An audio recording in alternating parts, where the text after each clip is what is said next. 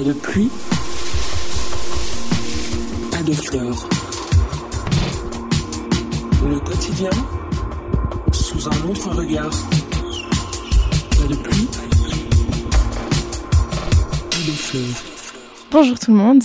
Nous nous retrouvons aujourd'hui dans le salon de Hablet Records à Fribourg et nous nous sommes rassemblés pour échanger sur la thématique du combat d'une maladie.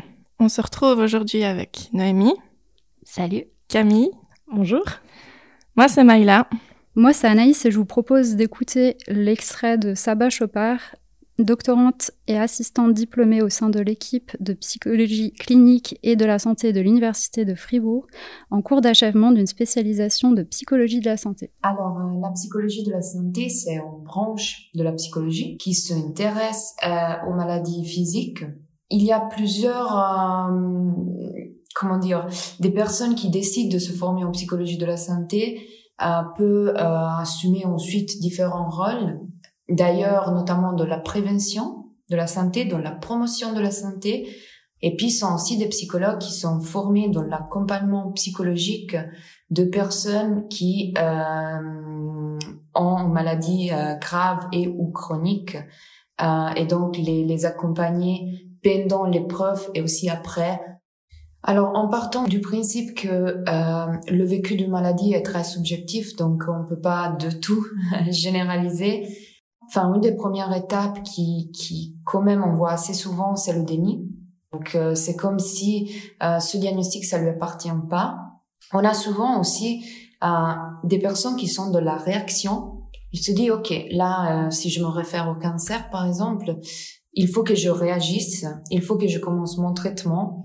Et puis, bah, ce premier moment est vraiment vécu de manière plutôt, euh, je dire, rationnelle. Après, je dirais que les étapes dépendent beaucoup de l'évolution de la maladie en soi. Euh, et après six mois, il voit des améliorations de son état, euh, aura une réaction différente par rapport au patient qui, après six mois, il se retrouve euh, avec encore quand même un cancer présent ou en situation qui a empiré. Surtout pour cette deuxième cas, donc des personnes qui quand même euh, commencent leur traitement et puis bah, pour lesquelles malheureusement il n'y a pas une amélioration ou de toute façon il n'y a pas tout de suite une amélioration, euh, on peut cette euh, sensation de désespoir, euh, de questionnement aussi, donc pourquoi moi, euh, pourquoi ça ça m'arrive, euh, quel est le sens de cette épreuve que je suis en train de passer? Euh, souvent, avec les maladies euh, graves, on a aussi des changements au niveau euh, plutôt physique et corporel.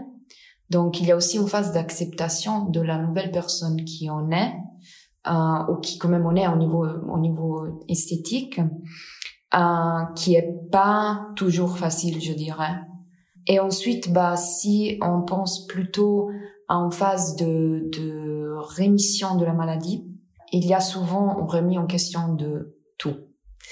Parce que la maladie a changé la personne, a changé sa vie, et des choses qui avant étaient tout simples, comme ça peut être le travail, euh, on voit souvent, par exemple, avec des personnes qui, qui ont passé une maladie grave et puis bah, qui se retrouvent finalement en rémission, euh, qui ont dû mettre en stand-by leur travail pour certains moments pour pouvoir suivre les traitements, de dire mais le travail que j'avais avant, ça m'appartient plus de tout. Donc partir plutôt vers une reconversion professionnelle aussi. Mais je dirais qu'au niveau général, un peu pour résumer, euh, l'épreuve de maladie grave et l'épreuve de maladie chronique aussi d'ailleurs euh, font de manière générale remettre en question soi-même, font poser la question qui je suis, qu'est-ce que je veux, parce que bah il y a aussi une remise en question du valeur de certaines choses. Noémie, tu as appris, toi, que tu avais une maladie, tu avais 20 ans, c'est ça? Est-ce que euh, tu, euh, tu veux un peu nous raconter ton histoire? Et peut-être avoir euh, aussi ton avis par rapport à ce que Madame Chopard a dit Oui, alors c'est vrai, j'avais 20 ans. Ben, en fait, j'étais en train de, débuter mes études pour devenir enseignante. Et puis, je me rendais vraiment, enfin, j'avais vraiment l'impression qu'il y a quelque chose qui allait pas dans mon corps. Il y a tout qui buguait. Enfin, j'étais tout le temps euh, malade. J'avais des infections urinaires à répétition, enfin, sans trop de raison. J'avais de la peine à souffler. Puis, Et puis je me suis quand même dit, mais ça joue pas, quoi. Je suis fatiguée, j'avais des démangeaisons un peu inhabituelles. Puis du coup, euh, j'ai essayé d'investiguer un peu plus. Et du coup, en fait, euh, j'ai été voir plein de médecins, puis ils trouvaient rien, en fait, par rapport aux, aux, prises de sang, etc. Il y a rien qui était visible. Et du coup, euh, je me suis presque demandé si c'était pas moi qui avait un problème, euh, des douleurs fantômes. Et on a laissé aller un peu comme ça, jusqu'à ce que je me rende compte un matin que j'avais une boule euh, en dessous de la clavicule. Et là encore, été euh, chez chez le médecin faire une radio. Il m'a dit ah oui, il y a quand même quelque chose, il faut aller un peu plus loin. Et puis euh, le résultat euh, a donné que en fait c'était une tumeur euh, au thymus probablement qu'il faudrait opérer, mais que c'était pas très grave. j'ai pris rendez-vous du coup chez un chirurgien à Berne. J'ai passé mes examens très très mal. Vraiment, puis je me suis dit mais ça joue pas quoi. Je commençais à avoir mal au ventre, je comprenais rien ce qui m'arrivait. Euh, je sortais des examens euh, pour aller euh, me coucher par terre sur la moquette tellement que j'avais des crampes. Et un matin, j'arrivais plus me lever. Et ma maman, elle m'a dit non, mais là, il, il va falloir aller aux urgences. Mais je dis, mais je vais pas aller aux urgences pour un mal de ventre. Et du coup, en fait, ils ont trouvé là, à ce moment-là, que ben, j'avais une infection générale du ventre. Ils m'ont opéré du ventre comprenaient toujours pas ce que j'avais. Et puis, ils ont enlevé du coup euh, une partie de mon intestin, ils ont prélevé des ganglions. Et ils m'ont annoncé en fait que c'était pas normal et que euh, il fallait investiguer encore plus. Et ils m'ont transféré de Rie à Fribourg. Et après, ils m'ont annoncé en fait que c'était pas du tout une tumeur bénigne, c'était vraiment une tumeur maligne avec des cellules qui se dédoublaient toutes les 24 heures que j'étais déjà au stade 4 et puis que bah, j'avais qu'une solution, c'était de commencer les traitements plus vite parce que j'avais pas énormément de chances de, de guérison. Enfin, ils ont pas beaucoup de psychologie ni de pédagogie, ils annoncent les mm. protocoles comme ça et puis euh, voilà, c'est un peu comme ça que ça a démarré et euh, je me suis retrouvée euh, du jour au lendemain hospitalisée H24 dans ma chambre fermée, enfin voilà. C'est un peu comme ça que, c'est, que ça a démarré. Et du coup, ben, ça a duré euh, bien quatre mois les traitements. Ils ont dû euh, vraiment euh, faire des, opérations. Enfin, c'est, c'est, très long, je vais pas tout expliquer, mais. Et, c'est rentré tout dans un processus en fait de traitement. ouais. D'un coup, en fait, mais moi, ce que je retiens, c'est que c'est, d'une violence mm-hmm. inouïe, quoi. Enfin, on sent que ben toi tu as des questionnements puis si j'ose dire euh, ben qu'il y a toute une équipe médicale qui qui prend peu en considération en fait ce que ce que ce que tu décris comme symptômes jusqu'au moment où où c'est déjà au stade 4 ouais en fait c'est vrai que j'avais quand même cette impression de que personne m'écoutait. Un médecin, il m'a dit mais vos douleurs, euh, vous avez de la peine à respirer, euh, il faut boire un coup de rouge, il euh, faut vous détendre. je veux bien boire la bouteille, hein, si vous voulez, mais à un moment donné, ben... Heureusement que tu as un sacré sens de l'humour, parce que la violence de ce Non, j'en ris euh, maintenant, mais c'est vrai que sur le moment, ça, c'était vraiment... Bah, c'était pénible, en fait. Même mon entourage, au bout d'un moment, ben, je voyais qui, qui me disait, mais Noémie, arrête, enfin, t'as rien, t'as déjà été 30 fois chez le médecin, et puis c'est vrai que j'ai... Enfin, pas que j'étais révoltée, mais je me suis dit, mais, mais mince, quoi, ça faisait quand même bien un moment que je me rendais compte qu'il fallait m'aider. Et puis, euh, et puis, ben, c'est passé un peu entre les gouttes. C'est triste à dire, mais c'était la veille de Noël. Euh, le monde s'arrête un peu la veille de fête. Euh, les médecins sont en vacances. Enfin, c'est des petites erreurs bêtes, mais mm. qui auraient pu coûter cher, quoi.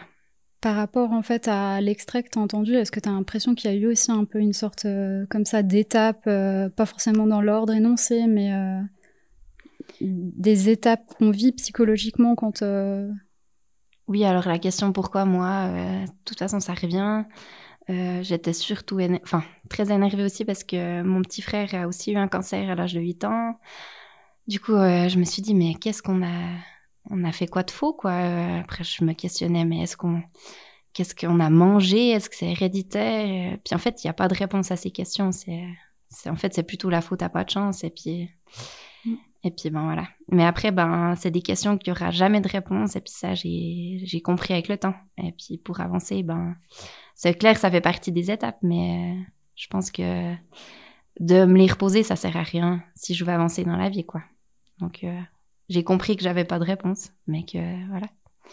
Après, ben, j'ai toujours, euh, comme elle expliquait là dans l'extrait, c'est vrai que c'est assez rationnel. Ben voilà, t'es malade euh, ta seule possibilité, c'est de faire des traitements. Donc, euh, j'avais pas le choix. Puis, et du coup, ben voilà, il fallait y aller, euh, essayer de rester positive. Et puis, ben, je pense que ça a bien fonctionné. De cette manière. Et donc, toi, Camille, tu es dans une situation différente. Tu es donc atteinte d'une maladie grave et chronique. Est-ce que ce que l'experte a expliqué, l'histoire de Noémie, est-ce que tu peux aussi euh, expliquer ton histoire? Est-ce que ça, ça résonne euh, avec ta propre expérience? Euh, Oui, alors euh, moi j'ai été diagnostiquée à l'âge de 19 ans.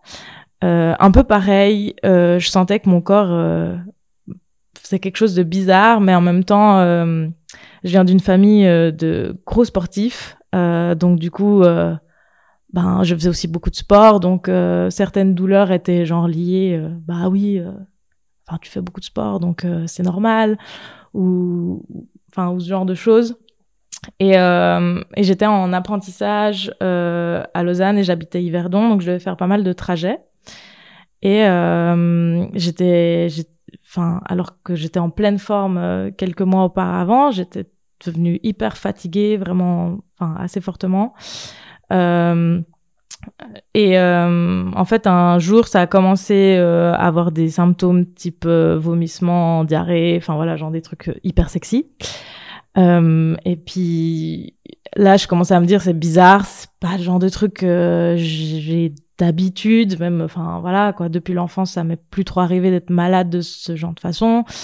Après, bah, on entend des choses genre ouais, mais bon, il y a une gastro qui traîne, donc forcément, enfin, on relativise, on se dit c'est pas grave.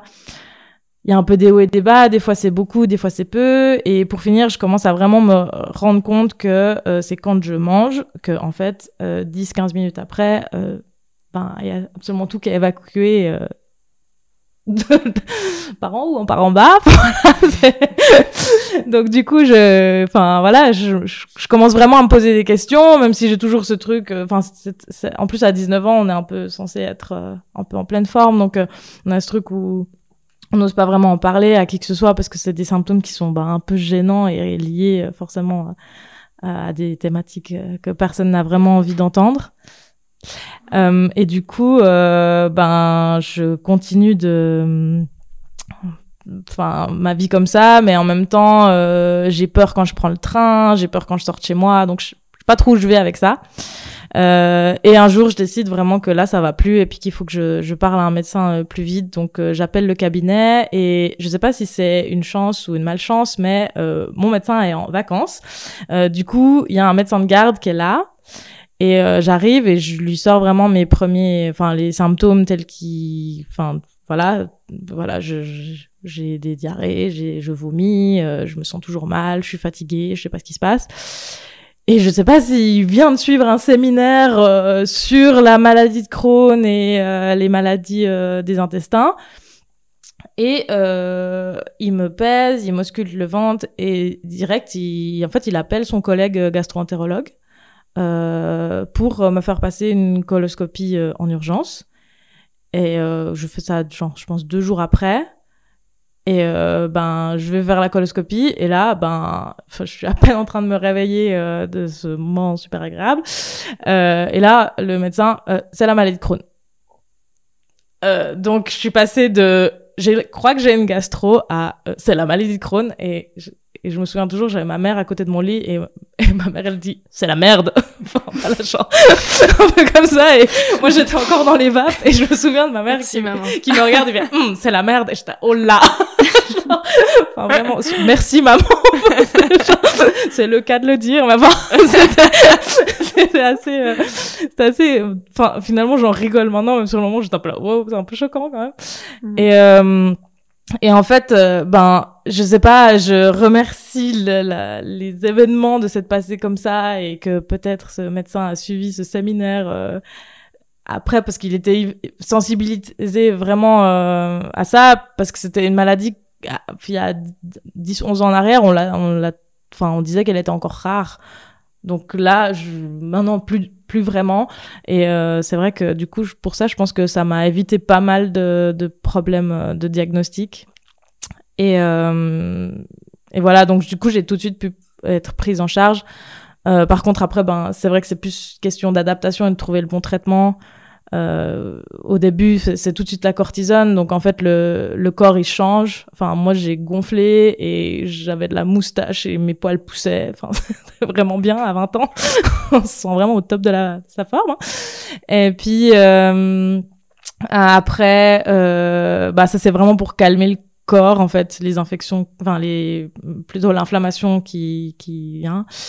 Et euh, après, j'ai eu un autre traitement, mais celui-là qui m'a mis en dépression en fait, enfin qui avait une atteinte sur euh, les globules du sang rouge et blanche, et du coup ça faisait que ça connectait plus dans mon cerveau. Enfin voilà, enfin, super bon état pour euh, pour euh, essayer de combattre le reste. Et euh, et après, j'ai trouvé un traitement qui a vraiment bien duré pendant quelques années. Et mais au bout d'un moment, ben c'est comme tous ces traitements en fait, ça ça rechute et il y a de nouveau des problèmes. Euh, et là, on m'a diagnostiqué une autre maladie que j'ai pris mon téléphone parce qu'elle a un nom chelou. Euh, spondylarthropathie, Ah oui.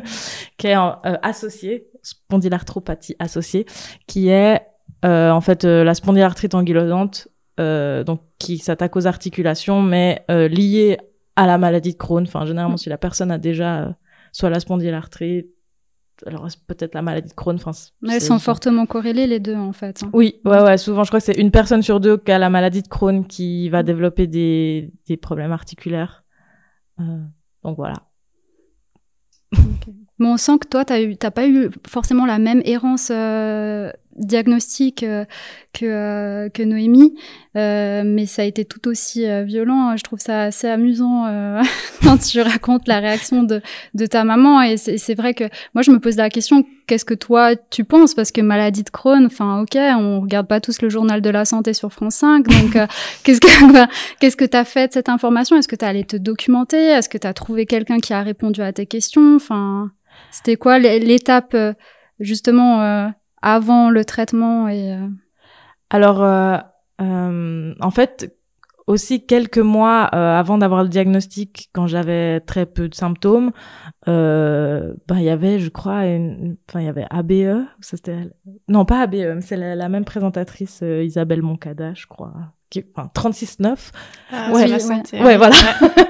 Euh, et euh, justement, c'était deux personnes interviewées qui vivaient avec la maladie de Crohn. Euh, et c'est la première fois que moi j'en entendais parler, mais je savais pas que je l'avais. Donc euh, c'était vraiment, euh, je me suis assise à côté du canapé avec ma maman et rien de plus. Et euh, là, ma maman, elle me dit. euh, je crois qu'elle est vulgaire, ma maman, mais elle me dit Ah, c'est la merde, j'ai un ami, il a ça.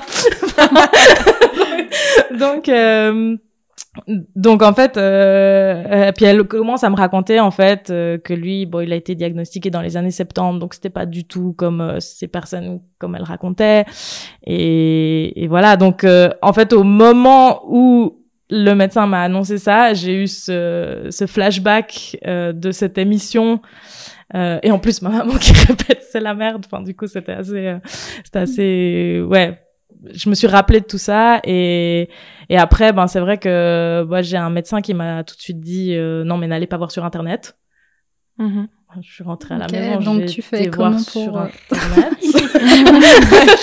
ne vous informez pas s'il vous plaît.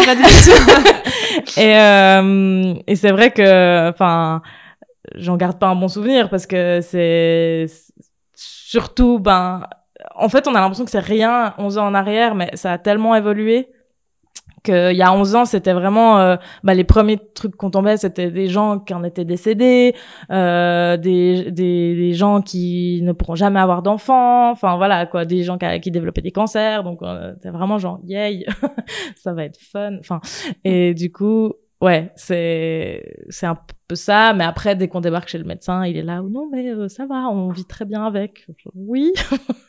Donc Mhm. euh, j'attends de voir, mais. Je me permets de rebondir là-dessus parce que c'est comment toi tu le vis? Euh, je m'adresse aussi à toi, Noémie, de, de, enfin, l'extérieur en fait, donc les autres qui vivent pas ce que, enfin, ils comprennent pas hein, ce que vous êtes en train de vivre. hein. Ils peuvent imaginer parce qu'ils ont fait des études ou parce qu'ils ont, ils ont vu des reportages, des émissions, viennent vous dire euh, non mais ça va aller ou ça va. Comment comment tu réagis à ça? Comment vous réagissez à ça? C'est vrai que euh, ils peuvent pas pas se rendre compte, mais en même temps ils sont aussi là euh, pour nous épauler. Moi, je me rappelle que la première question que j'ai eue, c'est, euh, enfin directement à mon oncologue, je lui ai demandé, mais est-ce que ça se guérit ce que j'ai?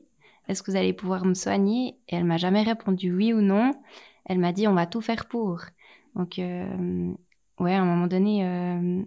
Personne ne peut se rendre compte, euh, ni notre entourage, mais je pense que c'est- aussi la force, euh, soit les médecins, soit la famille, les amis. Enfin, en tout cas, moi, c'est vraiment ce qui m'a ce qui m'a sauvée. Enfin, je me, je me rappelle me dire tous les jours, mais Noémie, mais bats-toi, euh, tout ce qui t'attend. Enfin, même si s'ils promettent pas de, te guérir, mais essaye quand même. Enfin, j'essayais toujours de rester positive et je pense vraiment que ça, que ça a du sens. Tu te raccrochais en fait à l'avenir hein, parce que en fait t'étais encore jeune quoi, à 20 ans. euh, Exactement, ouais. Pas... J'ai pas, enfin, j'avais l'impression que j'avais même pas pu essayer de, de, de construire ma vie, en fait. Euh, j'avais tellement, de- enfin, j'en ai encore, hein, plein de projets. Et puis, euh, bah, c'était aussi la question, là, euh, ils m'ont dit, euh, ne va surtout pas lire. J'étais- ça, je me vois aussi euh, le soir faire la même chose. euh, probabilité de, de guérison, euh, 5%, enfin, c'est le truc à pas faire. Et aussi, il y avait peu de recul. Et c'est une, enfin, le cancer que j'ai eu, il y en a pas, il y en a pas beaucoup. Et du coup, euh, ben, c'est un peu expérimental, comme le fait que, que, euh, il m'avait dit que je pourrais pas avoir d'enfant. Ils ont fait vraiment plein plein de choses. D'abord, ils voulaient m'enlever mes, mes ovaires avec les ovules, les congeler. Euh, du coup, ben, on avait signé avec mon copain qui est mon mari maintenant. on avait signé comme qu'on était d'accord et au dernier moment, ils ont refusé parce que je venais d'être opérée du ventre. Après, ils voulaient essayer quand même de protéger. Du coup, ils ont fait, c'était un peu expérimental. Ils m'ont mis sous euh, ménopause artificielle avec des, des injections et du coup, euh, j'ai eu exactement les mêmes symptômes qu'une euh, personne qui a la ménopause, les bouffées de chaleur.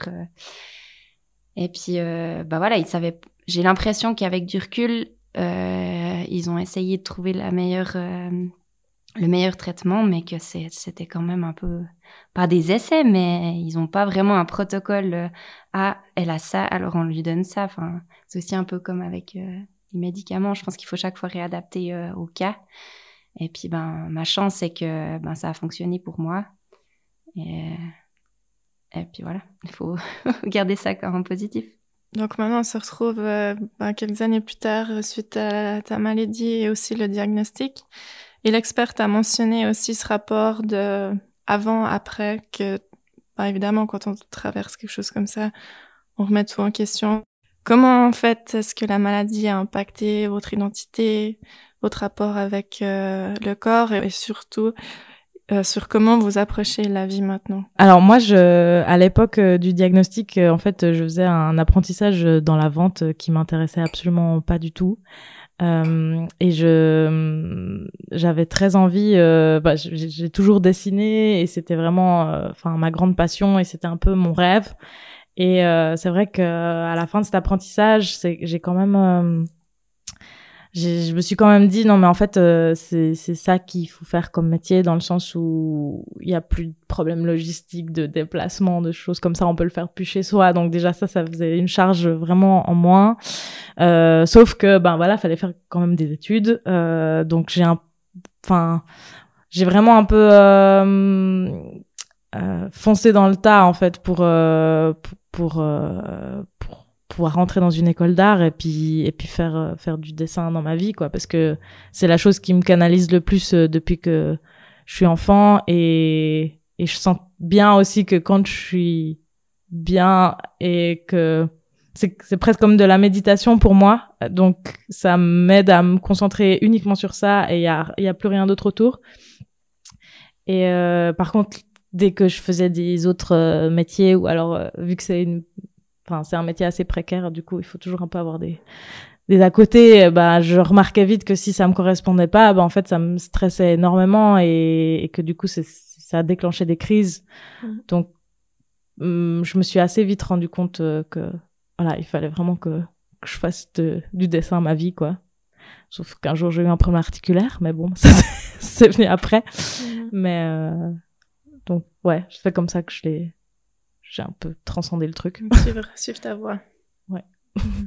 Et toi, Noémie Alors moi, j'ai plus l'impression que j'étais au, au départ de, de mon projet de vie et du coup, j'ai essayé de le maintenir le plus possible. Et quand, euh, en fait, ils m'ont annoncé le, le, comment ça allait se dé- dérouler le protocole de mes traitements, euh, euh, j'allais être immunodéprimée et du coup, en fait, c'était obligé que je reste en fait enfermée euh, dans ma chambre euh, pendant cette période de, cette période critique parce que c'était trop dangereux à cause des bactéries extérieures. Et là, vraiment, j'ai j'ai commencé à paniquer en me disant que, que ça irait jamais, que j'allais trouver le temps long, que j'allais regarder le plafond. Et du coup, je me suis dit, mais je je vais pas me laisser abattre par ça. Et j'ai demandé de continuer en fait mes études à distance. Donc en fait, euh, je faisais du télétravail avant même euh, que ça existait. Euh, j'ai suivi les cours en fait par Skype et j'ai passé euh, toutes les leçons en fait quand j'étais assez en forme. Et je joue du piano. J'ai demandé à mon professeur de piano de me mettre un piano dans la chambre. Et du coup, là, ben, ça a été un peu ma thérapie. Et puis, c'est vrai que ben, moi, mon objectif, euh, dans enfin, je me voyais pas sans avoir une famille avec des enfants. Enfin, c'est un peu cliché, mais c'est vraiment euh, quelque chose que j'avais envie d'avoir.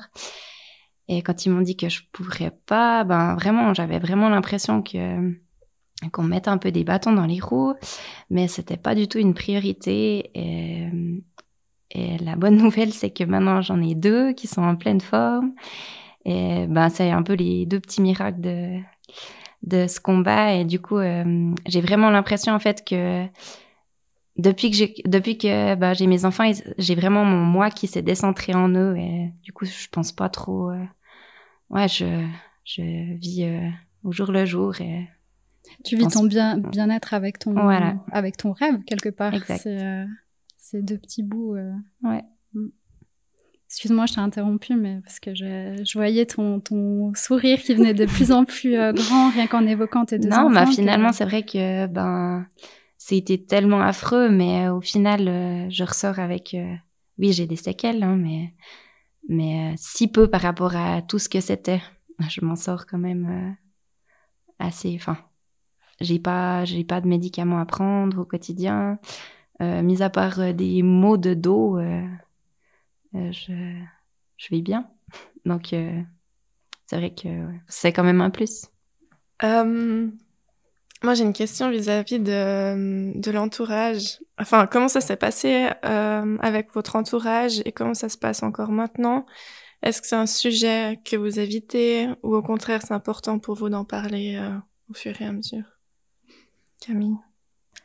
Alors au, au début, euh, juste après le diagnostic, c'était euh, avec ma famille vraiment très proche, vu que je restais beaucoup à la maison. Enfin, pas- tout le monde savait, c'était pas c'était pas un problème d'en parler et d'évoquer euh, la maladie. Euh, après, euh, avec les amis, enfin tout ce qui était sorti et tout, parce qu'évidemment à 19-20 ans, euh, c'est normalement notre activité principale. Euh, en fait, euh, moi j'ai décidé d'arrêter de boire de l'alcool, donc forcément je me suis mise de côté vis-à-vis de la société et les sorties que je faisais encore. Euh, et ben à chaque fois j'avais droit à des réflexions, donc c'est vrai que c'était pas forcément. euh, Enfin, ces personnes n'étaient pas malveillantes, mais mais du fait que c'était différent, et ben voilà ça ça posait. euh, enfin, posait beaucoup de questions vis-à-vis de ça. Et c'est vrai que quand on est en soirée, on n'a pas forcément envie de penser, euh, bah non, mais en fait, je suis malade, etc. Enfin voilà. Puis Mhm. après, forcément, le, enfin, je sais pas si c'était à cette époque-là le discours un peu, euh, enfin, j'avais pas trop envie d'en parler parce que j'avais pas envie qu'on ait pitié de moi ou, enfin voilà. Donc, euh, je, je mettais ça le plus possible de côté et euh, et voilà, genre si si j'étais pas là, c'est que j'étais pas là et il fallait pas me demander euh, qu'est-ce que je faisais ou comme ça, que j'étais pas là et que j'étais pas bien. Donc euh, voilà. Mais euh, maintenant euh, enfin voilà, il a fallu du temps. Mais maintenant depuis quelques années, je suis hyper bien entourée. Et puis je sais que je, je, je situe mieux mes limites. Et, et les personnes qui m'entourent sont vraiment hyper bienveillantes. Et si je dis que ça va pas ben voilà, je rentre et il n'y a pas de problème. Et voilà, mais ça prend du temps. De trouver les bonnes personnes qui qui vont pouvoir comprendre ça.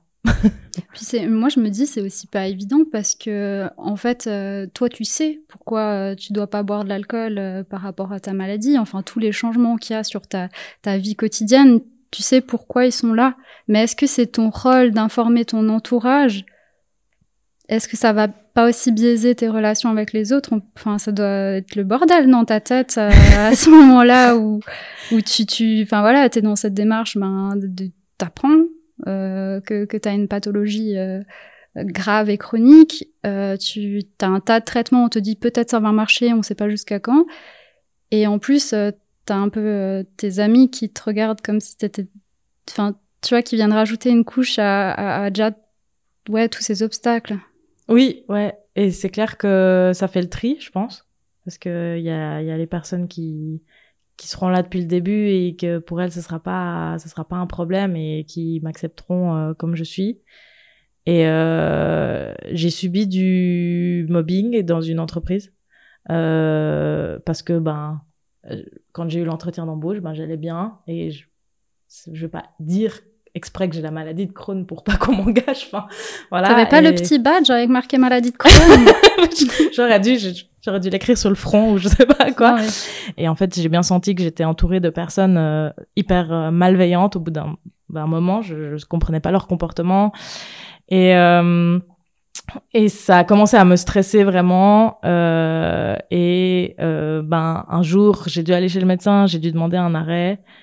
Et euh, c'est là que c'était la dégringolade totale. Et en fait, euh, on me faisait des remarques euh, que je faisais semblant d'être malade, que tout le monde pouvait obtenir un, un certificat médical, euh, que euh, ou alors euh, si je faisais une blague drôle, on débarquait puis on disait ah elle a fait une blague, elle s'est chiée dessus. Enfin voilà, genre, genre de remarques que j'ai vraiment hyper violentes qui me restent de travers et que je pense vont rester comme des traumas, enfin à vie.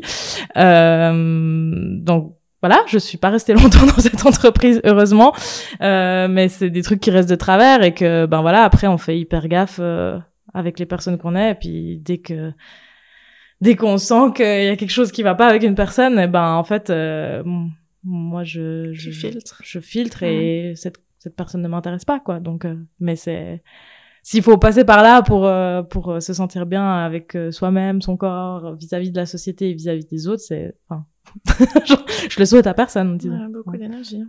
Oui. J'ai l'impression qu'il y a aussi un peu une, euh, une idée du temps qui est différente. Tu vois, ton temps, il est précieux. T'as pas, enfin voilà, t'es pas là pour euh, faire l'éducation de tes collègues, t'es pas là pour subir aussi euh, des choses négatives parce que voilà, tu ramasses euh, déjà pas mal et, et ouais, comme si tu parlais, euh, Noémie, avant de besoin de vivre le présent, en fait. Pas être en train peut-être de ressasser le passé ou, ou d'être trop dans l'anticipation anxieuse. Je sais pas si c'était ce que tu, tu voulais dire par là, mais euh, Oui, euh, ça rejoint exactement ça. Après, euh, je, je me reconnais aussi euh, dans ce qu'elle a expliqué. Euh, c'est vrai qu'il y a le avant, notre situation avant la maladie, la situation pendant, euh, où tout le monde, est- en tout cas moi, de mon côté, vraiment, j'ai eu énormément de soutien, euh, que ce soit euh, familial ou bien, euh, ou bien des amis proches. Et après, il y a la situation après. C'est vrai que c'est pas forcément celle où on en parle le plus, mais enfin, j'ai l'impression que c'était la période la plus dure. Ça paraît un peu paradoxal, mais mais ben, je faisais 47 kilos pour 1m72. Euh, j'avais plus de cheveux, euh, plus de poils, enfin plus rien du tout, plus de sourcils, plus de, enfin l'identité elle est complètement euh, changée. Enfin j'ai été opérée trois fois du ventre, donc euh, une cicatrice euh, immense avec une trentaine d'agrafes. c'est vrai que j'étais quand même par rapport à mon identité, c'était dur quoi. Euh, avant, j'étais quelqu'un qui aimait faire la fête, euh, bah, comme euh, comme tout adolescent à 19-20 ans. Et c'est vrai que la période après, ben c'était un petit peu difficile. Il fallait que je me reconstruise, que je retrouve en fait cette joie de vivre et que je me sente bien dans ma peau. Puis ça a pris un certain moment. Et, et c'est vrai que ben comme elle expliquait Camille, on fait le tri des bonnes et des mauvaises personnes. Est-ce que tu as l'impression que dans, dans cet après, en fait, les, les, les autres, ben, enfin, tu l'as dit un peu, ils comprenaient pas comme si, bah, t'es guéri, ça va bien maintenant, tout va bien, alors que, en fait, en face de toi, t'as plus le temps, vu qu'il y a moins de souffrance physique. Tu observes tous tes, tous tes changements euh, et à une période de la vie qui, qui est le début de l'âge adulte, hein, en tant que femme. Enfin, voilà, c'est, euh, ouais, c'est vraiment, euh, j'ai l'impression que c'est comme euh, quand il y a un décès ou donc il y a une personne qui est décédée, il y a un entourage hyper fort. Et puis ouais, le temps passe et les gens ont tendance à oublier et tout à coup ouais, c'est une nouvelle réalité et les gens vont, de l'avant et presque qu'ils oublient mais ben, tu retrouves ça un peu, je, je dirais, sur le plan psychique. Enfin, moi, je trouve, mais là, c'est physique en fait. Mhm. C'est, tu vois, enfin, moi, je me mets à ta place. Euh, de, de, en plus, t'es, es vraiment belle. Les, les, gens, ils ne verront pas, mais c'est vrai que t'es, es une super belle blonde. Puis du coup, enfin, je pense que voilà, tu, tu sais que, enfin voilà, que t'es, que t'es jolie, que tu plais, et puis d'un coup, en fait, t'es, ouais, t'es fracassé par le cancer, quoi. Il t'a retiré, euh, enfin, les traitements t'ont retiré tes poils, ta féminité, enfin, c'est, ouais, et puis c'est pas ton corps. Tu disais 1m72 avec 47 kilos, c'est ça? Oui. Du coup, c'est, ouais, je trouve que euh, moi j'ai, beaucoup d'admiration pour euh, pour vous deux, hein, mais c'est vrai que là, c'est, cet après, je me demande est-ce que c'est pas à ce moment-là qu'il y a besoin peut-être d'une aide extérieure, vu que l'entourage, tu vois, il est pas prêt. Lui, il est tellement heureux en fait de, de t'avoir en vie près d'eux que il, il peut pas te soutenir là-dedans en fait. Est-ce que vous avez eu d'ailleurs un, soutien psychologique? On a parlé des médecins, etc. Mais est-ce que vous avez fait aussi euh, un, travail, enfin quelqu'un qui vous accompagnait euh, psychologiquement? Non, je me suis envoyée en l'air, en parapente. J'ai commencé un brevet. Euh, je pense que c'était un peu ma thérapie. Mais après, c'est vrai que ben, c'est pas anodin, mais bah, j'avais 20 ans, ça faisait deux ans que j'étais avec euh, mon copain et il, il est jamais parti. Je pense que ça m'a vraiment donné, euh, donné confiance et euh, il a, il parle pas beaucoup, mais je pense qu'il m'a énormément aidé tout au long de, de ce chemin et ben, je lui, enfin, je lui en dois beaucoup. À lui, à ma famille, bien sûr, mais c'est vrai qu'il m'a, il m'a toujours dit que j'étais belle, alors que je devais prendre des traitements pour faire pousser les cheveux, mais ça me faisait faire des flumes euh, dans le cou. Enfin, j'avais de la barbe. Enfin, je me reconnaissais dans les explications. C'est vraiment pas rigolo, quoi. Puis, euh, jamais il m'a repoussé. Je pense que ça m'a vraiment euh, aidé à, à, garder confiance en moi. Et...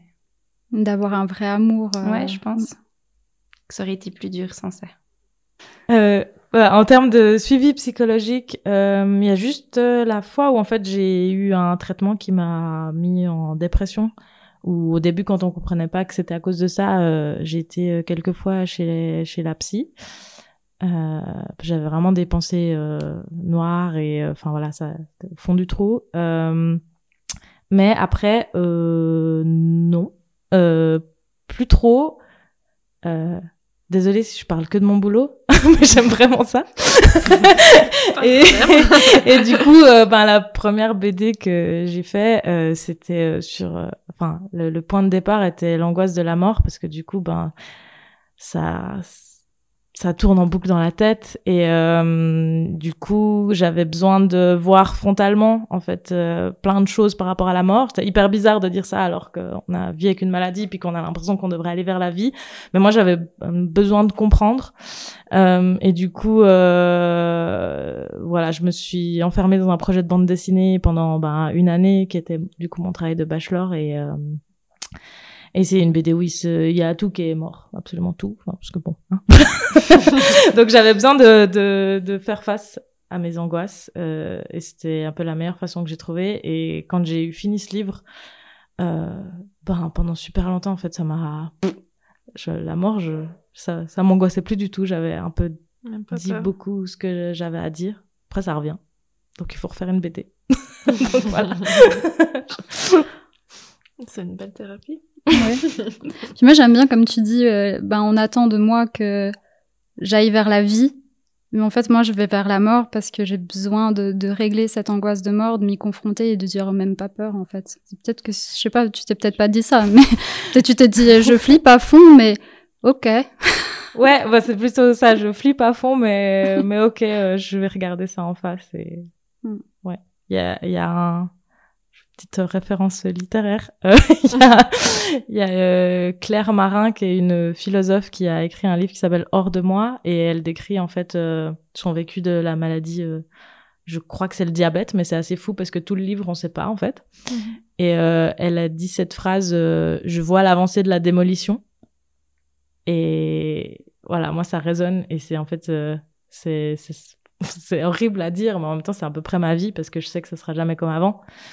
Je sais que je vais aller de deuil en deuil et que ça va jamais s'arrêter euh, vis-à-vis de cette maladie. Donc, euh, ben voilà, je, je vois l'avant. Enfin, je suis comme un chantier, mais dans l'autre sens.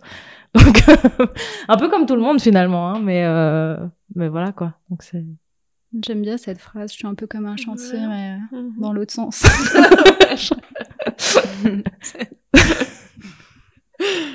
mais merci parce que en fait, toutes les deux, vous apportez beaucoup de d'optimisme et puis en fait vous avez un sens de l'humour qui, est, qui est incroyable. L'humour ça aide. Euh, c'est un, mécanisme dérisoire. Dérisoire de. bah, ça aide aussi à profiter de la vie aussi en riant et c'est vrai que l'ironie ça aide aussi. à pas trop. Ouais prendre les choses avec légèreté comme on peut malgré euh, la gravité de la situation. Mais c'est vrai que c'est hyper beau et inspirant. Comme... Je ouais, et peut-être pour conclure, est-ce qu'il y a quelque chose que vous aimeriez dire euh, à une personne qui traverse une, maladie, une maladie grave et ou chronique et, euh, et à son entourage? Pas tout en même temps. Je crois qu'il y aurait tellement de choses à dire. Du coup, c'est ça qui est compliqué. Ouais. Enfin, un petit takeaway. Je pense que chaque cas est, est, différent et même en ayant vécu euh, quelque chose de difficile, euh, je pense que tout le monde a son parcours et, et sa petite casserole qui traîne derrière, euh, derrière lui. Mais à mon avis, l'essentiel, c'est de de, rester positif et de vivre l'instant présent. En tout cas, c'est ce que c'est ce que j'essaye de faire et, et j'ai l'impression que ça, ça aide à avancer. Merci beaucoup. Merci. Ouais, je dirais euh, ben, aussi une petite note pour euh, l'entourage euh, que en fait faut juste savoir accueillir les paroles des personnes enfin que vous connaissez qui sont qui sont malades et si elles vous disent que ça va pas, il faut faut l'écouter et faut faut pas regarder par rapport à vous. Si vous êtes déçu de pas pouvoir aller à une soirée, c'est pas grave. Toi qui euh, écoutes ça, écoute bien. euh, et euh, oui, et puis sinon, ben voilà quoi, c'est compliqué. Enfin, pour pas mentir, ouais, c'est compliqué. Euh, il y a des moments ça va être difficile, mais il y a des moments où on aura, enfin, on oublie un petit peu. Euh, il y a souvent des rappels, mais mais voilà quoi. Enfin, faut faire ce qu'on a envie de faire quand même. Merci beaucoup. Merci beaucoup. Bah, merci beaucoup Nami et Camille pour ce beau moment de partage, euh, pour vous être livrés et aussi pour nous rappeler que, quel point c'est important de vivre le moment présent, qu'il faut faire ce qu'on veut dans la vie, qu'il faut trier les gens et écouter ses besoins. Et on vous souhaite tout le meilleur du monde et pour la suite. Merci beaucoup. Merci. Merci. petit moment cucu. petit moment cucu freestyle.